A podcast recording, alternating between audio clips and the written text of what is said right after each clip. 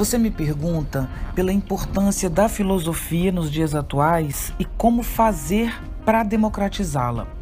Eu vou começar pelo fim.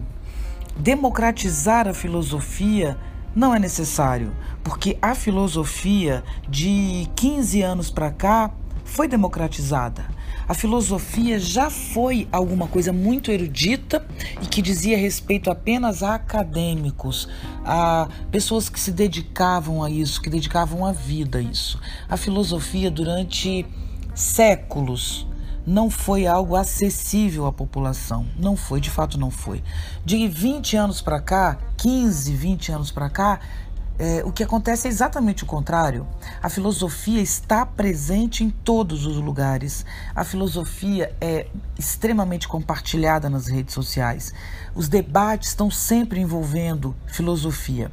Nós temos hoje grandes pensadores que lotam é, teatros falando de filosofia. Por exemplo, Cortella, Karnal, Clovis é de filosofia que eles tratam. E eles lotam teatros. Eu não chego a lotar teatro, nem me proponho a isso. Mas eu também tenho uma, um acesso enorme. Postagens minhas discutindo questões filosóficas chegam a 5 milhões de visualizações, 4 milhões, até mais.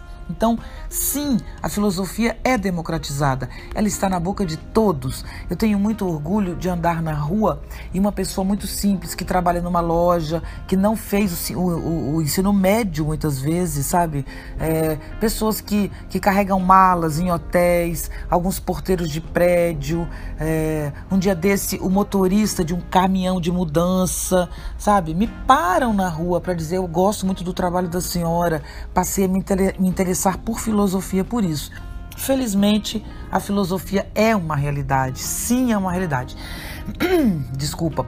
Qual a importância da filosofia no mundo?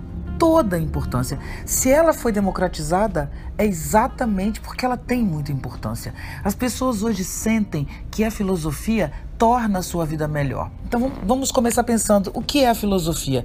Filosofia é a nossa capacidade de sofisticar o nosso raciocínio, a nossa argumentação, o nosso pensamento. A filosofia cuida da forma do seu pensamento mais do que do conteúdo.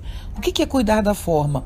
É, estudar filosofia é ser capaz de ler os livros e ler o mundo com muitas camadas, né? a partir de uma sofisticação, de uma complexidade. Isto é fazer o curso de filosofia. Não é sair de lá mestre ou doutor num filósofo. Você pode ser doutor em um filósofo, como eu sou em Nietzsche, mas a minha capacidade, da qual eu mais me orgulho como filósofa, não é saber Nietzsche, é saber ouvir, elaborar, argumentar e propor. Então, meu conselho a todos que estão nos ouvindo é: leiam filosofia, estudem filosofia, discutam filosofia. Como? Com os amigos, nas redes sociais, nas escolas, nas rodas de conversa, de debate, nos livros, tanto nos livros acadêmicos quanto nos livros que comentam os livros acadêmicos. Quando alguém comenta, ele está facilitando o seu acesso. Meus livros sobre Nietzsche têm como objetivo que você leia o Nietzsche diretamente, mas eu faço uma ponte. Né? Se você for ler Nietzsche, às vezes é complicado, mas com a minha ponte, não. Mas o objetivo é que finalmente você leia o próprio Nietzsche, porque ele pode também ser acessível a todos. Essa é a nossa primeira pergunta. Estou muito feliz de responder e vou estar sempre respondendo alguma coisa aqui para vocês. Um beijo grandão a todos.